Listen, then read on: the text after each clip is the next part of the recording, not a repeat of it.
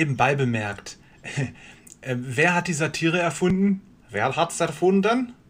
Na, der liebe Gott natürlich, weil er der Schöpfer ist. Der war ja schon vor der Schöpfung da und äh, deswegen hat er auch die Satire erfunden.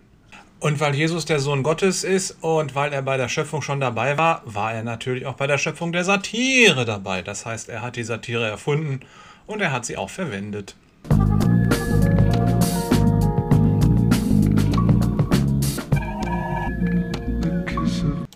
Glaubst du nicht? Pass auf. Ähm, Jesus benutzt in den Evangelien das Stilmittel der Satire. Hättest du nicht gedacht? Ist aber so. Dass wir das manchmal nicht als Satire mh, hm, definieren, was Jesus da uns, äh, da uns sagt, liegt daran, dass er das ja in seinem kulturellen äh, Kontext gesagt hat. Ähm, wenn wir in unserem kulturellen, kulturellen Kontext Satire hören und darüber lachen und das lustig finden, hängt das damit zusammen, äh, dass das in unserem Kontext ist.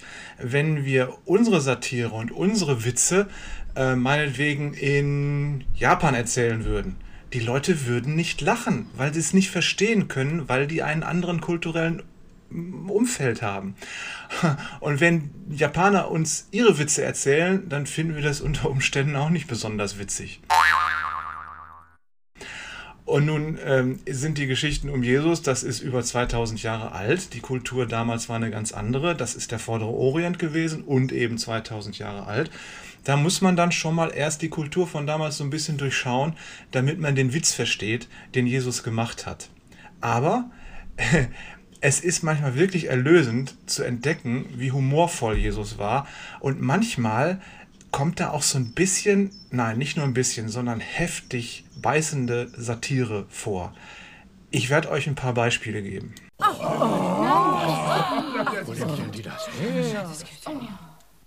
Aber zunächst erzähle ich dir mal einen Gag, der auch so ein bisschen Satire beinhaltet. Ein, äh, ein Witz, der so ein bisschen kritisch äh, das fromme Leben und unsere fromme Herangehensweise äh, an alles Fromme und Heilige ähm, beleuchtet und wir hoffentlich merken, das ist manchmal wirklich nicht zum Lachen, wie wir damit umgehen und wir sollten uns vielleicht manchmal ein bisschen locker machen. Boah, Alter, jetzt komm mal zum Punkt. Das ist voll scheiße, wenn du einen Witz schon vorher erklärst. Folgende Story.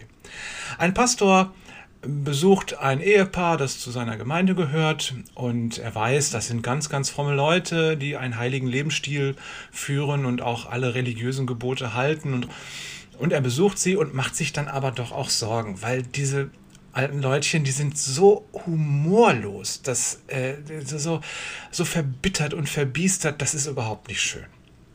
Beim nächsten Besuch ähm, nimmt er ihnen ein Buch mit, um es ihnen zu leihen, nämlich die Geschichten von Till Eulenspiegel. Und er sagt sich, wenn sie das lesen, dann werden sie mal heftig lachen können. Er lässt ihnen also das Buch da und äh, die alten Leute, die meinen also, wenn der Pfarrer, wenn der Pastor ihnen das Buch gegeben hat, dann muss das auch was ganz Wichtiges sein. Und sie gehen also mit dem notwendigen heiligen Ernst daran, äh, das Buch zu studieren. Und ein halbes Jahr später oder so sind sie mal wieder dran, auf der Liste des Pastors mal wieder besucht zu werden. Und der Pastor geht hin und freut sich schon darüber, herzlich mit denen über die äh, Geschichten von Till Eulenspiegel zu lachen. Und äh, er kommt da an und man redet miteinander und er merkt, dass die Leute immer noch sehr, sehr ernst sind. Und dann fragt er sie so ganz nebenbei, äh, und wie hat euch das Buch gefallen, das ich euch hier gelassen habe? habe? Und da gucken die alten Leutchen sich an, ganz ernst. Und dann sagt der Mann, ach Herr Pfarrer, wenn wir nicht gewusst hätten, dass es das heilige Wort Gottes ist, wir hätten manchmal fast gelacht. Okay, also Scherz beiseite, jetzt werden wir mal ernst mit der Satire. Ähm, nebenbei bemerkt, ähm, ich kann ja immer sagen, äh, wer hat's erfunden? Jesus, weil er eben immer bei der Schöpfung dabei war. Und deswegen kann ich als Theologe, theologisch richtig, auch immer behaupten, alle Antworten auf alle Fragen der Menschen sind Jesus. Also, immer die Antwort auf alle Fragen ist Jesus und nicht, wie manche Leute behaupten, 42.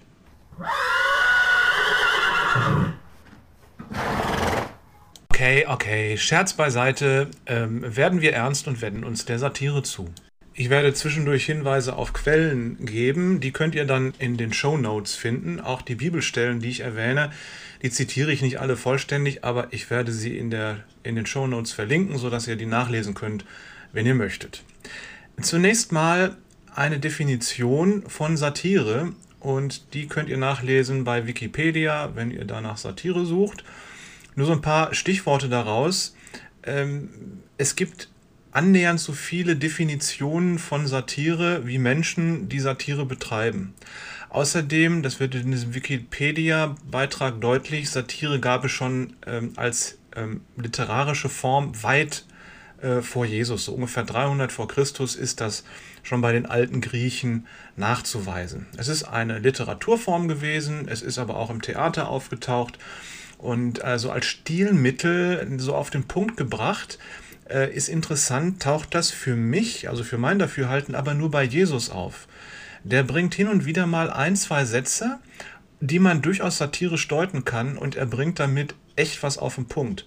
Und damit hat Jesus etwas ähm, erfunden, was eigentlich in unserer Zeit so als satirischer Scherz erst so richtig zum Tragen kommt. Also dieser kurze Satz, ein, zwei, drei Sätze, um etwas auf den Punkt zu bringen, auf eine überhöhte, übertriebene Art und Weise, das hat Jesus schon gemacht ähm, und hat also jetzt keine satirische Literatur erfunden, wie die Griechen schon zum Beispiel, aber dieser kurze satirische Spott oder Spot, den hat Jesus meines Erachtens erfunden. Ähm, Schiller definiert ähm, Satire als Kritik ähm, sie stellt die mangelbehaftete Wirklichkeit dem Ideal gegenüber. Das heißt, es wird ein Ideal angenommen und die Situation, wie sie ist, wird so ein bisschen spöttisch überhöht und dem Ideal gegenübergestellt. Und indem man dann darüber lacht, hat man auch so ein bisschen Erkenntnis über das, was gerade schief läuft. Es ist also auch so ein bisschen das Ziel der Satire zu belehren. Ja, es ist so ein bisschen was Schulmeisterliches. Da kommt also jemand daher, äh, spottet über jemanden oder überzeichnet eine Situation, um deutlich zu machen, was da gerade schief läuft und andere Leute damit zu belehren, was denn äh, gerade falsch läuft. Ja, das ist also so viel zum, zur Definition von Satire. Jetzt gucken wir uns mal etwas von Jesus an.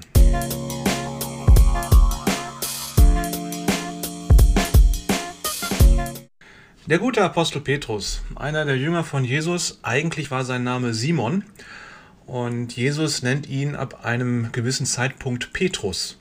Das ist griechisch und heißt Fels. Und er sagt dem Simon Petrus, du bist Petrus, auf diesen Felsen will ich meine Gemeinde bauen und die Pforten der Hölle sollen sie nicht überwältigen. Das heißt, er macht Petrus im Grunde zum Grundstein der Gemeinde der christlichen Gemeinde. Nun muss man aber auch wissen, dass der Petrus vielleicht, könnte man sagen, so ein bisschen auffahrender, labiler Typ war. Also alles andere als ein Fels, alles andere als stabil. Ja, also er hat auch Jesus ganz hochheilig versprochen, mit ihm in den Tod zu gehen und er war so ein bisschen der Erste, der weggelaufen ist. Ähm, er war immer so ein bisschen vorne weg, ähm, hatte den Eindruck, dass er so ein bisschen sich als Sprecher der Jüngerschaft verstand und immer zuerst geredet hat. Das kann vielleicht manchmal auch so ein bisschen nervtötend gewesen sein. Der Mann hat sich in der Zeit entwickelt und äh, nachdem Jesus gestorben und wieder auferstanden war und nachdem Pfingsten war, war er einer von nur drei Jüngern, die tatsächlich übrig geblieben sind von der Jüngerschar und die die christliche Gemeinde quasi mit begründet haben. Nur zu dem Zeitpunkt, wo Jesus anfing, ihn Petrus zu nennen, war er nicht so ganz der zuverlässige Typ. Und wenn man Petrus jetzt mal ins Neudeutsche übersetzt, ähm, Jesus hat ihn angegrinst und hat gesagt, Simon, ich nenne dich Rocky. also das, wie, wie man heute Katzen oder Hunde nennt, Rocky. Rocky, komm mal her. also es ist schon so ein bisschen spitz, dass äh, Jesus gerade Petrus Rocky nennt, aber es ist vielleicht auch so ein bisschen was Prophetisches da drin, dass Jesus gerade den Petrus auswählt, weil er genau wusste, der wird sich noch entwickeln und der wird ein stabiler Typ, auf den ich mich verlassen können werde, äh, wenn es darum geht, die Gemeinde zu bauen. Aber in dem Moment, wo Jesus ihn Rocky nennt, ist das echt. Also ich weiß nicht, ob die anderen Jünger sich getraut haben zu lachen, aber ich kann mir gut vorstellen, gerade der, äh, die, die, der Bruder, der Bruder Andreas äh, von Petrus, der Bruder, dass der vielleicht sich so ein bisschen grinsend auf die Füße geguckt hat und hat sich gedacht hat, was, der?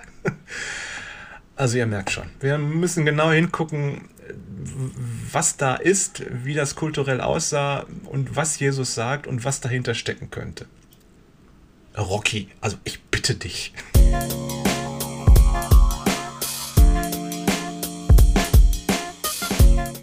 Eine andere Story von Jesus steht in Lukas 6, äh, Vers 41. Da geht es um eine alte menschliche Weisheit, die wir alle kennen, dass wir nämlich das Negative hauptsächlich bei den anderen Leuten sehen. Wir wissen immer ganz genau, was bei allen anderen Leuten schief läuft, nur bei uns selber sehen wir es nicht. Und wenn dann jemand zu uns kommt und sagt, hör mal, du hast da aber irgendwie eine Macke, kannst du da nicht mal dran arbeiten, du hast da irgend so ein Fehlverhalten, da kannst du, da musst du mal lassen oder so, dann denken wir immer, was? Ich? Ich doch nicht. So. Und Jesus bringt das mit einem äh, Satz auf den Punkt, wo er sagt, was siehst du den Splitter in deines Bruders Auge, aber den Balken im eigenen Auge nimmst du nicht wahr? Was sagst du zu diesem deinen Bruder? Halt still, Bruder, ich will dir den Splitter aus deinem Auge ziehen, und du siehst selbst nicht den Balken in deinem Auge. Du Heuchler, zieh erst den Balken aus, deines, aus deinem Auge, danach kannst du sehen und den Splitter aus deines Bruders Auge ziehen. Ich meine, das Bild ist schon ziemlich krass, oder? Da hat jemand irgendwie einen Fleck auf dem Auge und das sehen wir ganz genau. Und jetzt stellt euch mal vor, da steht ein Mensch, ja, und der hat ein Brett im Auge ja, und rennt da mit so einem Brett im Auge rum, äh, stößt sich damit überall irgendwo. Ich meine, das ist schon ein schmerzliches Bild, aber das muss man sich mal vorstellen. Das ist so ein bisschen Slapstick, ja. Läuft er überall rum, knallt mit, den, mit seinem Brett überall gegen und schmeißt alles Mögliche um, wie so ein Elefant im Porzellanladen. Und dann geht er zu seinem Kollegen hin und sagt, du hast ja was im Auge und, und, und, und kommt dann mit so einem, am besten noch mit so einem Taschentuch, wo er dann so reinspuckt, wisst ihr, wie so eine alte Tante und dann, ich mach dir das mal eben weg. Also, naja, und Jesus bringt es diese Situation, dass man immer bei den anderen Leuten sieht, was falsch läuft, aber bei sich selber nicht. Das bringt er auf so eine übertriebene Art und Weise mit dem Brett im Auge. Also ist völlig blödsinnig eigentlich, ja. Aber er übertreibt das auf so eine fantastische Art und Weise, dass die Leute sich nicht an den Kopf gepackt haben und laut losgebrüllt haben. Ich, also ich staune schon manchmal, dass die Evangelisten äh, die Lacher, die Jesus auf seiner Seite hat, äh, nicht mit aufgeschrieben hat. Weil wenn man über etwas lacht, dann merkt man ja auch, dass man was gelernt hat. Das ist ja auch so ein Effekt von Satire. Wenn man über miese Situationen lachen kann, weil sie so überhöht dargestellt wird, werden, dann kann man eben auch was davon lernen. Schade, dass in den Evangelien offensichtlich die, die, die Massenlacher, die Jesus verursacht hat, nicht aufgeschrieben haben. Der absolute Höhepunkt der Satire ist meines Erachtens Matthäus 23. Und zwar ist das wirklich giftige Satire gegenüber den Schriftgelehrten und Pharisäern, mit denen Jesus sich da auseinanderzusetzen hatte. Das Krasse ist, dass die Schriftgelehrten und Pharisäer eigentlich die maßgeblichen Leute in der Theologie der damaligen Zeit war, die sich mit der Lehre und ihrer Bibelkenntnis wirklich bemüht haben, ähm, ihren Glauben an Gott lebendig werden zu lassen in ihrem Alltag, es dabei aber so übertrieben haben, ähm, dass es manchmal wohl wirklich peinlich war. Eigentlich habe ich so den Eindruck, dass Jesus gerade die Pharisäer und Schriftgelehrten deswegen so schätzte, weil sie es eben ernst nahmen mit ihrem Glauben und dass er deswegen so eine beißende Satire in Matthäus 23 über sie abgelassen hat, äh, weil er das nicht aushalten konnte, dass diese eigentlich guten Leute ähm, so daneben gelegen haben. Wenn ihr das mal lest, Matthäus 23, äh, und das mal unter dem Aspekt der Satire lest, da werdet ihr merken, das könnte heute auch äh, in der Anstalt im ZDF laufen. Das ist einfach ganz grandios und großartig. Es sind da so ein paar Einzelheiten drin, die muss man vielleicht auch erklären. Zum Beispiel dieses Satz, dieser Satz, den ähm, äh, Jesus sagt, ihr seid blinde Führer der Blinden. Das ist ja ein Satz, den hat Jesus offenbar da das erste Mal gesagt und der ist ja bis auf uns äh, gekommen, den wir auch heute noch nennen. Äh, wenn wir Leute damit beschreiben, die behaupten, sie wüssten Bescheid, wie es geht, aber in Wirklichkeit haben sie auch keine Ahnung. Äh, sie sind blinde Führer von Blinden. Irgendwo laufen sie dann gegen eine Wand oder fallen in ein Loch und haben die Leute, denen sie versprochen haben, sie zu retten, dann noch mit in den Abgrund gerissen. Etwas anderes, was Jesus da auch sagt, ähm, ihr siebt Mücken aus, schluckt aber Kamele. Das ist grandios. Da muss man sich so vorstellen. Die Pharisäer hatten sich Mühe gegeben, die Speisegesetze Gottes aus dem Alten Testament genau zu beachten. Das heißt, sie vermieden, unreine Lebewesen zu essen. Und dazu gehörten eben auch kleine Tiere. Und damit sie nicht aus Versehen mit dem Wasser, was sie trinken, äh, unreine Tiere zu sich nehmen, haben sie alles Wasser, was sie tranken, durch ähm, irgendwelche Stoffe gefiltert ähm, damit da eben keine falschen Viecher im Wasser sind. So, also sie haben auf diese Kleinigkeiten geachtet, aber auf der anderen Seite, äh, man muss sich das so vorstellen, sie haben dem Judas, einem der Jünger Jesu, Geld gegeben, äh, damit Judas verrät, wo Jesus sich aufhält, damit sie ihn dann festnehmen können, um ihn dann hinrichten zu lassen von den Römern. So, und als denn der Judas ein schlechtes Gewissen hatte und zurückging zu den Pharisäern und Schriftgelehrten und Priestern und ihnen das Geld wiedergeben wollte, da wussten sie nicht, was sie mit dem Geld machen sollten, weil das ist ja Blutgeld und das kann man nicht in den Tempelschatz legen. Also das müsst ihr euch mal vorstellen. Das ist sowas von, von, von abstrus, was die sich da geleistet haben. Naja, und in dem Moment, wo sie halt überlegt haben, was machen wir mit diesem Blutgeld, und vermutlich hat sich der oberste Priester das dann in seine Privatschatulle gesteckt, in dem Moment hat dann Kamel verschluckt, hat aber sein Leben lang versucht, möglichst keine Mücken zu trinken. Und darauf geht Jesus ein, auf so manche Dinge. Und noch was, wenn ihr Matthäus 23 lest, und ihr seid im Glauben mit Jesus Christus unterwegs, dann könnt ihr überall da, wo Jesus sagt, Schriftgelehrte und Pharisäer, da setzt doch mal eure eigenen Namen ein oder eure eigene Gemeinde, eure eigene Kirche und lest dann den Text. Ähm, dann werdet ihr merken, dass wir mit unserer Art und Weise heutzutage fromm den Glauben zu leben, möglicherweise auch Adressaten der Satire Jesu sind. Und wir uns anhand dieses Textes, Matthäus 23, mal überlegen können, ob wir unser Glaubensleben vielleicht auch mal anders ausrichten sollten, als wir es tun.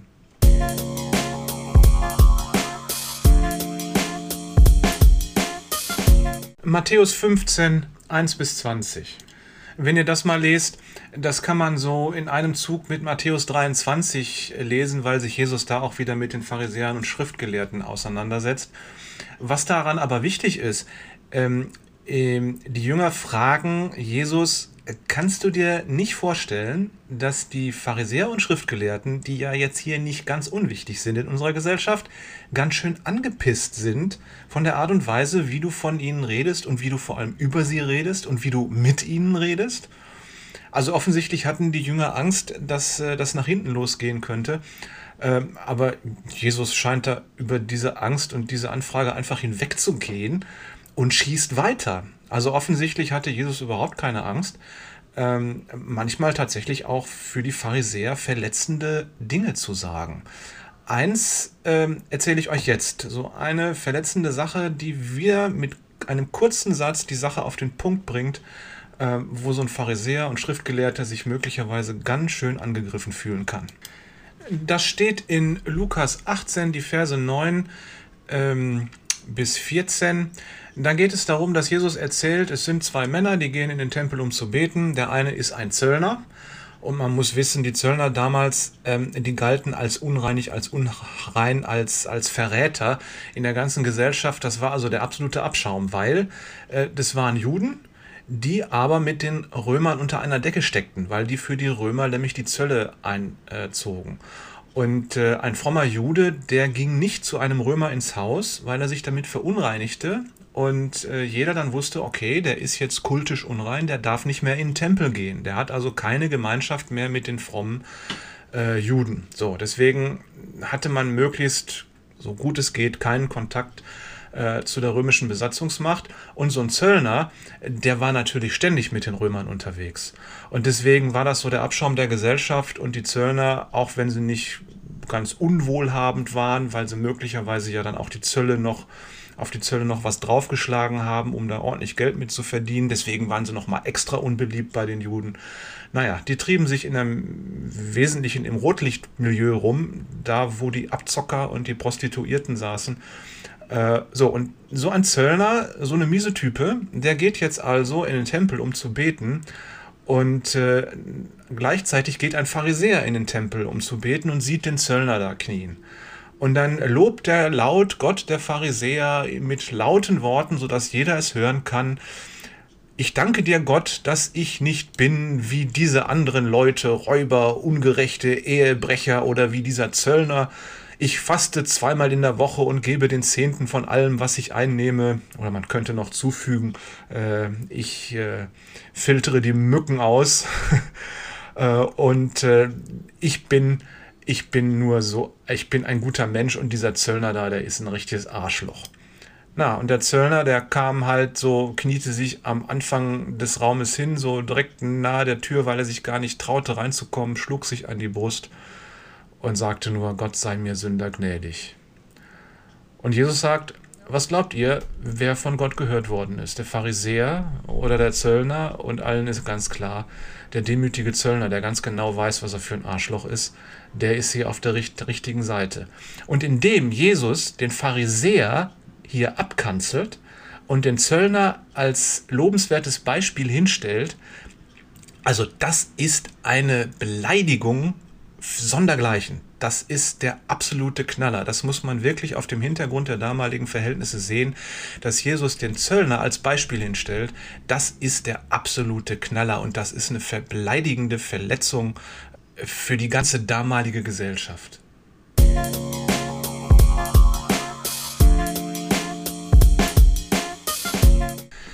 Ein weiteres Ereignis, das berichtet wird, wo Jesus auch mit einem einzigen Satz, mit einem einzigen satirischen Satz äh, den Sack zubindet und klar macht, worum es geht. Matthäus 19, ähm, die Verse 16 bis 26, da steht das, und zwar, äh, da kommt ein reicher Mann äh, zu Jesus und ist offensichtlich daran interessiert, äh, auch in den Himmel zu kommen. Und weil er Jesus vertraut und weiß, das ist ein großer Lehrer und ein wichtiger Rabbi, deswegen fragt er Jesus, wie komme ich denn in den Himmel? Und Jesus sagt ihm, der offensichtlich auch ein frommer Jude war, äh, halte die Gebote und zählt so einige Gebote auf. Und dann sagt der fromme, reiche Mann, ja, das habe ich alles gehalten. Es ist überhaupt, äh, ich halte mich an alle Gebote und Gesetze. Und äh, ähm, das ist also alles in Ordnung. Dann äh, muss man verstehen, Jesus hatte an einer anderen Stelle gesagt, ähm, selbst Füchse und alle Tiere haben ihre Nester und ihre Bauten, aber ich, der Menschensohn, so hat er sich genannt, aber ich habe nichts, wo ich mein Haupt betten kann. Das heißt, er hat damit zum Ausdruck gebracht, eigentlich bin ich ein Obdachloser und meine Jünger mit mir, wir ziehen durchs Land und wir gucken, wo wir unterkommen. Und wenn wir keine Herberge finden und kein Dach über dem Kopf finden, wo wir reingelassen werden, dann schlafen wir halt äh, draußen in der Natur. Das heißt, er hat damit zum Ausdruck gebracht, ich bin Obdachloser. Und jetzt ähm, steht da dieser reiche Mann, sehr wohlhabend, und äh, ist offensichtlich fromm und hat alle Gebote gehalten, ist ein richtig guter Mann. Also so ein richtig guter Mann, eine Stütze der Gesellschaft und fromm und liebevoll und ehrenwert und so. Und er fragt, wie kann ich in den Himmel kommen? Und Jesus sagt ihm dann noch, eins fehlt dir. Verkaufe alles, was du hast, gib alles, was du hast, an die Armen weiter und dann komm und folge mir nach. Also komm und werde mit mir obdachlos. Ähm, und da drehte sich der Mann rum, weil er eben sehr reich war. Und ihr könnt euch vorstellen, den Reichtum einfach aufzugeben, das ist eine heftige Sache. Er konnte das nicht. Und deswegen war er traurig, hat sich von Jesus abgewandt und ist wieder losgezogen. Die Jünger, die waren nun ziemlich schockiert, weil die haben ja gesehen, was das für ein guter Mann war. Und die haben Jesus gefragt, hör mal, also wenn, wenn, wenn der nicht in den Himmel kommt, wer denn dann? Also wenn nicht der, wer dann? Und da sagt Jesus, ähm, ein Reicher wird schwer ins Himmelreich kommen. Es ist leichter, dass ein Kamel durch ein Nadelöhr gehe, als dass ein Reicher in Gottes Reich hineinkomme. Es ist leichter, dass ein Kamel durch ein Nadelöhr geht, als dass ein Reicher ins Reich Gottes in den Himmel kommt. Paff, das ist ein Knaller. Nun haben sich die Theologen seit 2000 Jahren darüber Gedanken gemacht, was Jesus damit wohl sagen wollte. Und sie haben ein kleines Stadttor in der Jerusalemer Stadtmauer ausfindig gemacht, das so klein ist, da ist immer so ein bisschen Gedränge, weil da viele Leute durch sind und so. Und das ist so klein, dass da kein Kamel durchpasst. Und dann haben sie gedacht, ja, das ist wahrscheinlich das Nadelöhr, das Jesus meint, weil das eben auch eine enge Stelle ist äh, und sich der Verkehr da so durchdrängeln muss. Deswegen wird Jesus das wohl gemeint haben. Nein, hat er nicht gemeint, sondern er meint tatsächlich, es geht eher ein Kamel durch das Öhr einer Nadel, als dass ein Reicher ins Reich Gottes komme. Also, um den Gag dahinter zu verstehen, ähm, er vergleicht einen Reichen, einen guten, einen frommen Mann, wie diesen Reichen, der gerade vor ihm stand, mit einem Kamel. Vielleicht kommt ähm, da bei uns so diese, das Wort her, wenn wir jemanden ein Kamel nennen. Ja, so ein bisschen dumm oder Trampeltier oder so. Nein, er vergleicht tatsächlich diesen reichen, guten Mann, wo die Jünger sagen, wow, der hat ja nun wirklich alle Voraussetzungen erfüllt, in den Himmel zu kommen. Den vergleicht Jesus mit einem Kamel. Der sagt, du Kamel. Und er sagt tatsächlich, leichter kommt dieses Kamel durch ein Nadelöhr, äh, als dass ein Reicher in den Himmel kommt. Und wenn ihr das mal wieder lest ähm, und euch selbst da einsetzt, ähm, dann wisst ihr ganz genau, ein Reicher, der kommt nicht leicht ins Himmelreich und ich Kamel soll durchs Nadelöhr. Äh, das ist also bis heute, trägt dieser Satz eine ganz schöne Spitze in sich, die wir auch zu hören haben.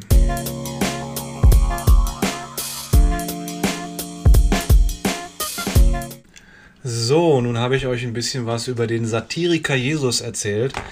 Und äh, wenn man das alles mal liest, was in den Evangelien drin steht und äh, sich mal damit beschäftigt, so mit einzelnen Begriffen, wie zum Beispiel mit dem Begriff Kamel, äh, und dann versucht dahinter zu gucken, was Jesus da mit seinen Spitzensätzen ausgesagt hat, dann entdeckt man, dass das an manchen Stellen durchleuchtet.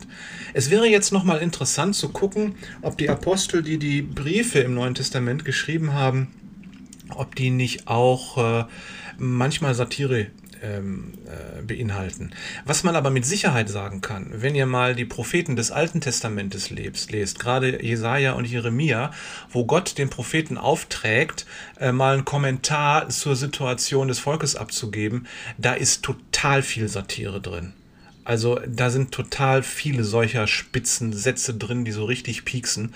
Ähm, und wenn man so manche Zeichenhandlungen ähm, anguckt, die die Propheten, gerade Hesekiel, äh, bereitstellen mussten, äh, das ist schon manchmal wirklich gelebte Satire, wo er sich wirklich Menschenscheiße sammeln sollte, um daraus ein Feuer zu machen und da Brot drauf zu backen. Hesekiel werde ich euch in den Show Notes äh, reinschreiben, diese Geschichte. Da merkt ihr, dass offenbar Gott tatsächlich der Erfinder der Satire ist und äh, dass es auch manche satirische Wendungen nimmt, um mit uns Kontakt aufzunehmen, damit wir vielleicht mal erschrecken oder auch lachen, um daraus was für unser Leben zu lernen und etwas zu lernen von seiner Liebe zu uns. Offenbar lacht Gott gerne.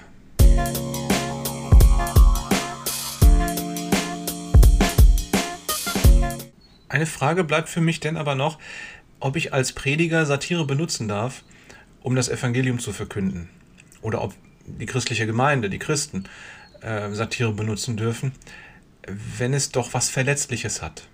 Und äh, ich bin mir da nicht so ganz sicher. Nur weil Jesus, weil Gott, weil die Satire benutzen, um uns etwas nahe zu bringen. Gut, das, was Jesus, was Gott uns sagt, das gilt uns. Und wir müssen mal erst gucken, dass wir damit klarkommen und uns von Gott ansprechen lassen und uns von ihm angesprochen fühlen. Ob das aber auch gleichzeitig bedeutet, dass wir selber Satire benutzen können, das wage ich zu bezweifeln, denn ich möchte in der Predigt niemanden verletzen. Ich bin nämlich nicht Jesus und ich bin nicht Gott. Wenn ich so eine satirische Stelle von Jesus oder von Gott aus dem Propheten vorlese und den Leuten erkläre, dass sie damit gemeint sind, ist das was anderes. Aber wenn ich selber Satire produziere, dann ist das möglicherweise bösartig. Und da würde ich mich als Prediger eigentlich ganz gerne zurückhalten, äh, um äh, da nicht die Stelle Gottes einzunehmen. Das wäre falsch. Nee, nee. Okay, also genug mit diesen albernen Toneffekten. Ich habe, äh, merkt ihr vielleicht, Spaß daran gehabt, äh, mal so das eine oder andere, was ich auf meinem Computer an äh, GEMA-freier, so an Musik und Tönen gefunden habe, das mal irgendwie zu verwursten, kommt man ja sonst nicht zu. also, Schluss damit jetzt.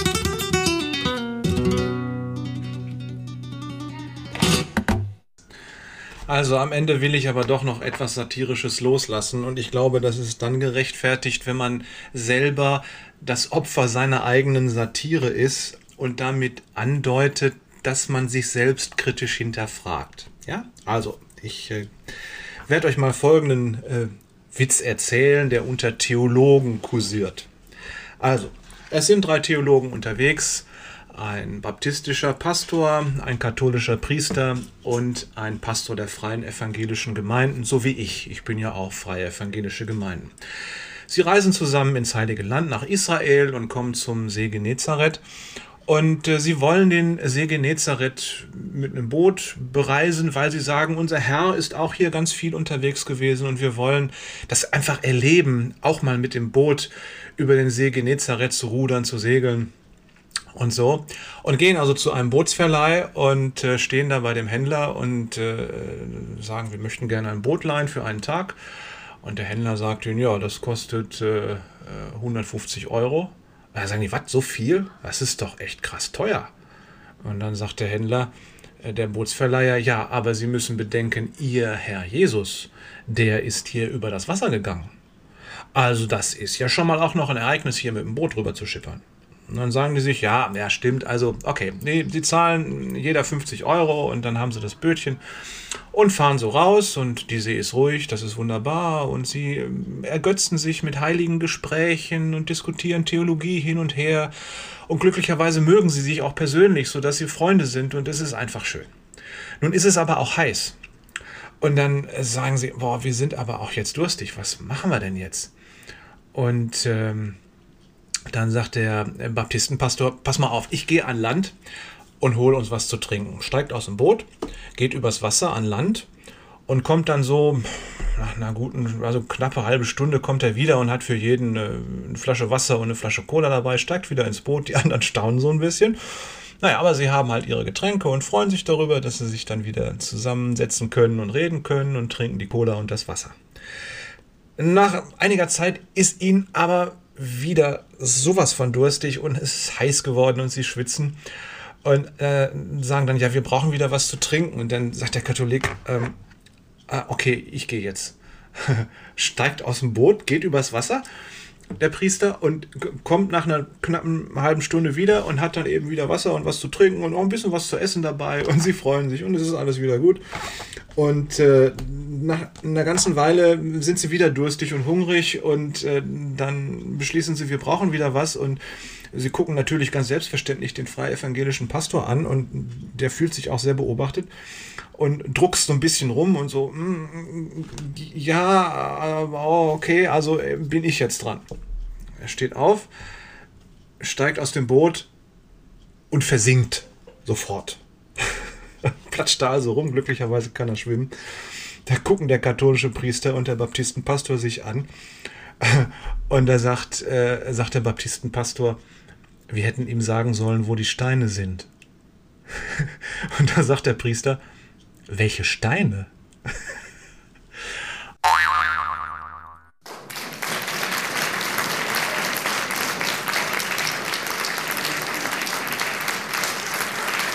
An dieser kleinen Geschichte wird noch etwas deutlich, was Satire auch leistet, dass sie nämlich die tatsächlichen Verhältnisse verschiebt und überspitzt.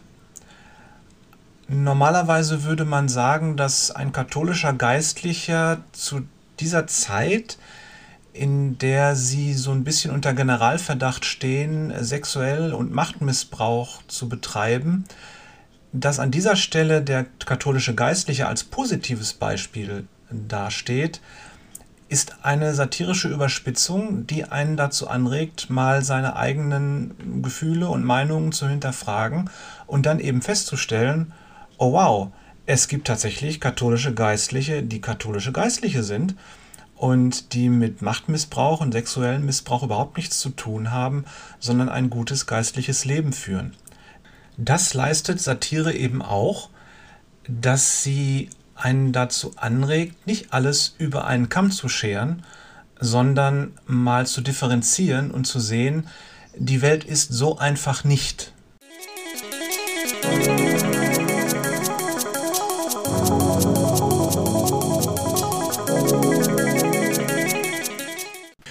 So, nun wisst ihr Bescheid ähm, über die Satire Gottes und Jesu.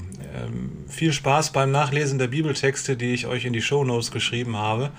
Ähm, da braucht ihr nur auf die Bibelstelle draufklicken. Ich habe das verlinkt mit der Basisbibel äh, und da könnt ihr das dann nachlesen. Viel Spaß beim Entdecken dessen, was Gott an Humor und was Jesus an Humor euch so rüberbringt und viel Spaß auch beim Entdecken, was das für euch persönlich bedeutet. Ich wünsche euch, dass ihr von der göttlichen Satire mindestens genauso erreicht werdet und euch über euch selbst lachen könnt wie über andere gute Satire. Schönen Tag noch. So ist das.